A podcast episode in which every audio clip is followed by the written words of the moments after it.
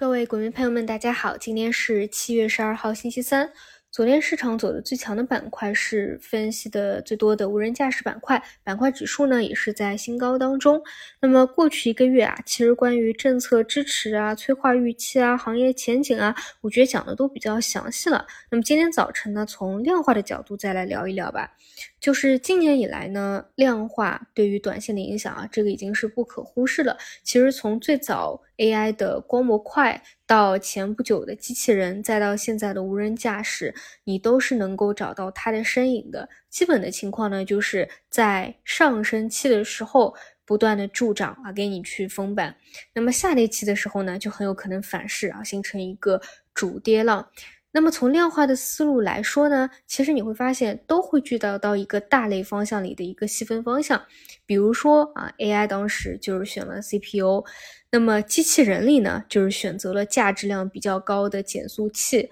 那么到无人驾驶呢，其实抱团的啊，去加速的量化参与的。比较明显的就是线控底盘，那其实呢是可以从分析的角度啊能够筛选出来的，因为像线控底盘啊，包括机器人的减速器啊，本身的价值量啊绝对值就比较高。那么 CPU 呢又是能够真正按出计算器来的板块，所以呢其实都是相辅相成的。只是呢当大家选出了一个也觉得还比较透明的、景气度还比较高的、啊看得比较清楚的一个方向，抱团以后，哎量化的资。资金看到赚钱效应了，逐利了，也会往这边去参与，所以呢，就会越涨越好。那么基本的思路呢，就是顺应市场还在上升趋势里面啊，不断的板块指数新高，那就继续抱团啊，尤其是前期早期就有筹码的，但是一旦拐头啊。量化撤退了，后面呢就非常难了。所以具体到日内呢，其实就是早盘啊，看一下有没有量化去进攻一些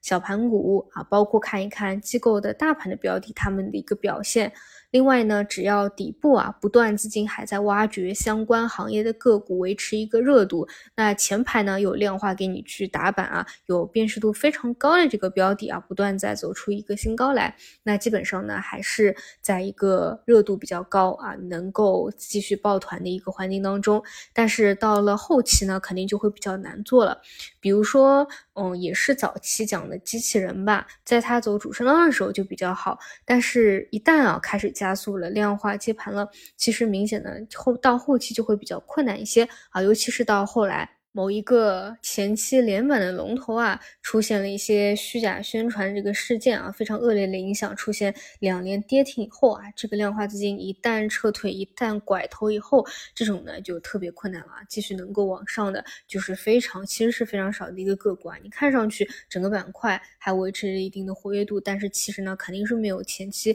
这么好做的。所以呢，就是嗯，还是想说啊，就是一方面啊，我们要去多分析一个行业的。趋势啊，但是具体到细节操作上来说啊，这个量化的影响也不能去忽略，对吧？那么现在还在一个抱团上涨期，那就继续看吧，看它的一个趋势。另外呢，就是存储芯片板块啊，板块指数呢也是突破了前期的一个高点，这个逻辑说了很多次了啊，基本上，哎，反正前期高盛唱空嘛，基本上又给到了一个捞筹码的一个机会啊，也跟之前的宁德一样，基本几天就收复回来了，这个就不再赘述了。那么市场整体呢，还是继续看看量能的变化吧。如果持续的保持在七千啊、八千啊，那其实就还是盘整，嗯，并且呢，其实已经连续好多周了，周三都是下跌的啊，今天也是周三，看看会不会再延续这个规律或者打破这个规律吧。好的，以上就是今天的主要内容，那我们就中午再见。